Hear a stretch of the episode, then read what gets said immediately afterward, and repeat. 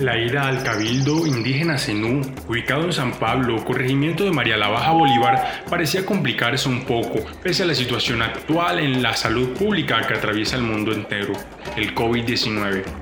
Afortunadamente, se pudo contactar a Adolfo Serrano, un guía oriundo del municipio de María la Baja, quien conocía perfectamente ese terreno cultural que tanto nos interesaba, lleno de artesanías, historia, cultivos y creencias.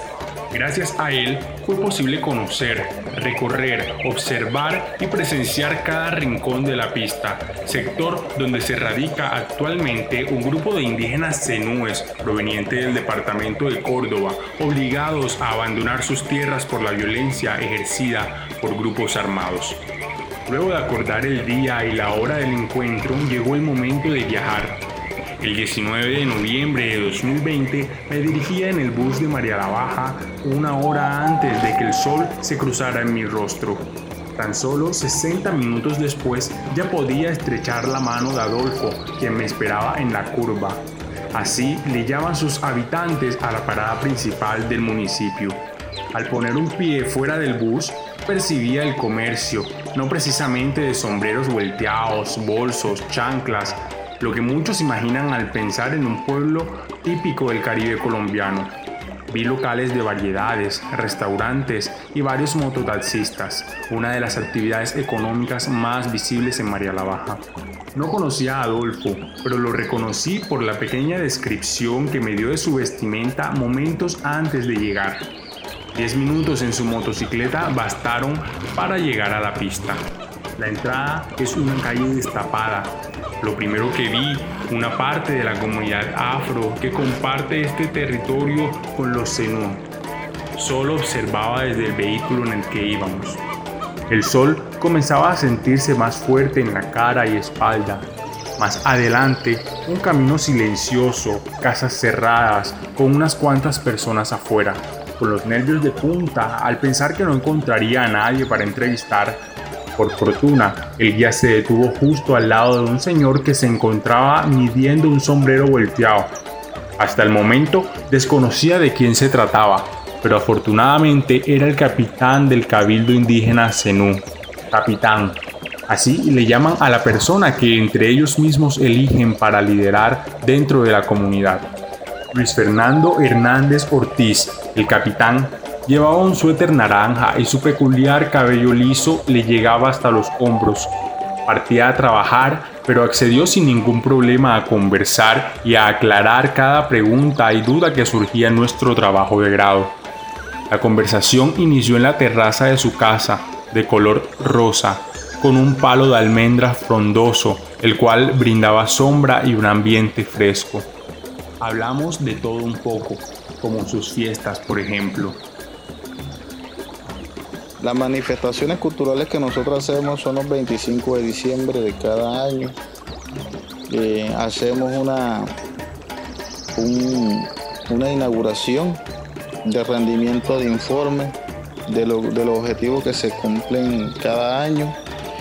Eh, al, siguiente año también en ese momento pues se hacen cambios de la junta directiva. Eh, eso también se celebra. Y también pues en ese mismo, en ese mismo evento se celebra también la participación de las competencias artesanales. También se hacen carreras de saco, pues, sí, en el mismo diciembre, el 25 de diciembre y también se le entregan obsequios a los niños misma, en esa misma fecha. Y también se celebra el 9 de agosto, cada, cada año también, em, cuando cumple los pueblos indígenas, el 9 de agosto, sí, es nacional.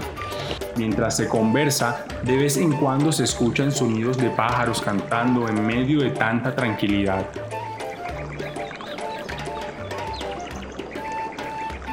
Luis comenta que hoy cuentan con 123 familias, siendo un total de 603 personas. Preservan las costumbres, los cultivos, la cocina, la artesanía y hasta la medicina.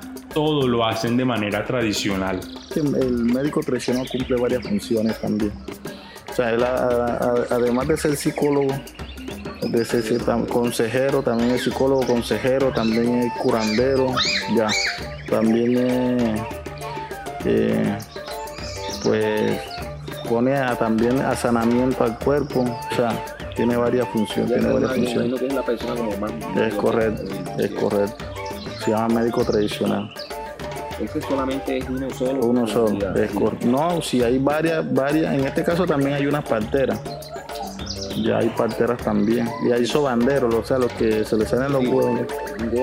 Los huesos, ya enseguida también hay, hay sobanderos. Cansado de estar sentado, inmóvil en una silla Rimax blanca, me distraía a ver cómo elaboraba esa prenda de vestir típica de las sabanas del Caribe colombiano, el famoso sombrero volteado, con sus dos colores tradicionales, blanco y negro, fabricado con su principal cultivo, la caña de flecha. Seguidamente de sus tradiciones, festejan con el fandango y el pico atravesado. Hoy en día se fabrica a partir de la caña brava, del carrizo y la mata del corozo, aunque le llaman flauta, y es de origen africano. Es una caña que vibra con el viento. Por otra parte, la economía se maneja de lo que cultivan. Hasta el momento es para la alimentación de sus familias, de su comunidad, porque muy poco se comercializa. Y bueno, en la economía, pues, en la economía eh, se cultiva lo que cultivamos hasta el momento, pues, es para la, para la alimentación de la, de la, de nuestras comunidades, de nuestras familias, porque muy poco se comercializa. O sea, el, comercio sí la hay. Es artesanal más que todo. Sí, eh, no, también la agricultura y la artesanía, pero también eh, la artesanía es la que se, la que se lleva más afuera. Mientras que la agricultura sea se, comercializa, pero vale, eh, o sea, más que, todo para el consumo, porque también una que eso que la agricultura prácticamente en estos en estos municipios no vale nada, prácticamente. Entonces lo que se cultiva es para el consumo y para medio venderlo. El cabildo cuenta con un territorio, pero no con tierras propias. Viven arrendados y por eso lo que se cultiva es para el sustento de la misma familia. Sea, tenemos territorio pero no tierra. Ya, entonces lo que vivimos, vivimos arrendado. Arrendado y por eso lo que se siembra es para sustento de la familia. Más se comercializa, como te digo, ya la artesanía así.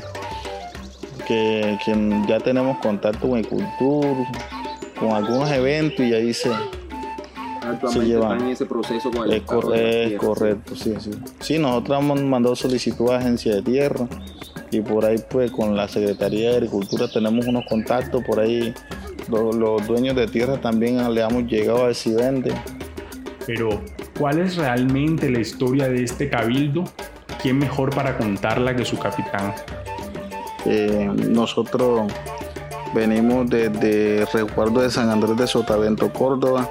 Nuestros ancestros llegaron hacia aquí en los, en los años 87 pero a raíz de eso, de un desplazamiento que hubo en esa fecha, em, lleguemos al departamento de Bolívar, en el municipio de María la Baja, en búsqueda, eh, en búsqueda de la mejor, de mejor vivienda, en busca de trabajo, porque nuestros ancestros fueron líderes que fueron que en ese momento allá fueron asesinados y otros se vinieron huyéndole a la violencia. Entonces eh, lleguemos hacia aquí en los años 80. Eh, eh, llegué en, el 2001 pues hubo un nuevo desplazamiento. En ese desplazamiento fue cuando lleguemos a la pista. en la pista nos lleguemos en el 2001. En el 2001-2002 pues hubo la invasión la pista. Eh, la pista era una, una pista de aterrizaje de avionetas, eh, donde las avionetas eh, llegaban a, iban a fumigar a los cultivos de arroz. En ese, en el 2000, en el 2002, hubo una invasión donde llegaron indígenas y llegaron también afropalenqueros en este momento, pues en el 2000, en el 2005, al ver la necesidad que nosotros estamos, que estábamos pasando por el olvido de, los entes territoriales, de los entes departamentales y nacionales, pues vimos el olvido y nosotros decidimos, o sea, hicimos una, convocatoria de todas las familias indígenas que estaban, que estábamos allí y se hizo una, una concertación entre ellos y al ver la necesidad de lo que estábamos sufriendo, eh, y quisimos conformar un grupo, que en ese momento se llamaba Grupo Indígena.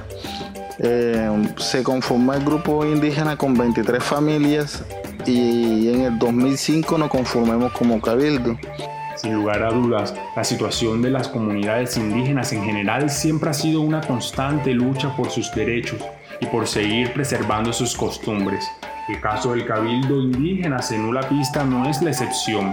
Esta comunidad actualmente vive haciendo una gestión por conseguir sus propias tierras y por mantener estable su economía a pesar de las dificultades que ha traído la pandemia. Así, Luis Fernando Hernández, capitán del Cabildo Indígena La Pista, y muchos capitanes a lo largo del territorio colombiano se levantan cada día con la intención de seguir luchando por los derechos de las comunidades indígenas, su reconocimiento cultural y velar por el bienestar de cada uno de los miembros que conforman su cabildo. Gracias.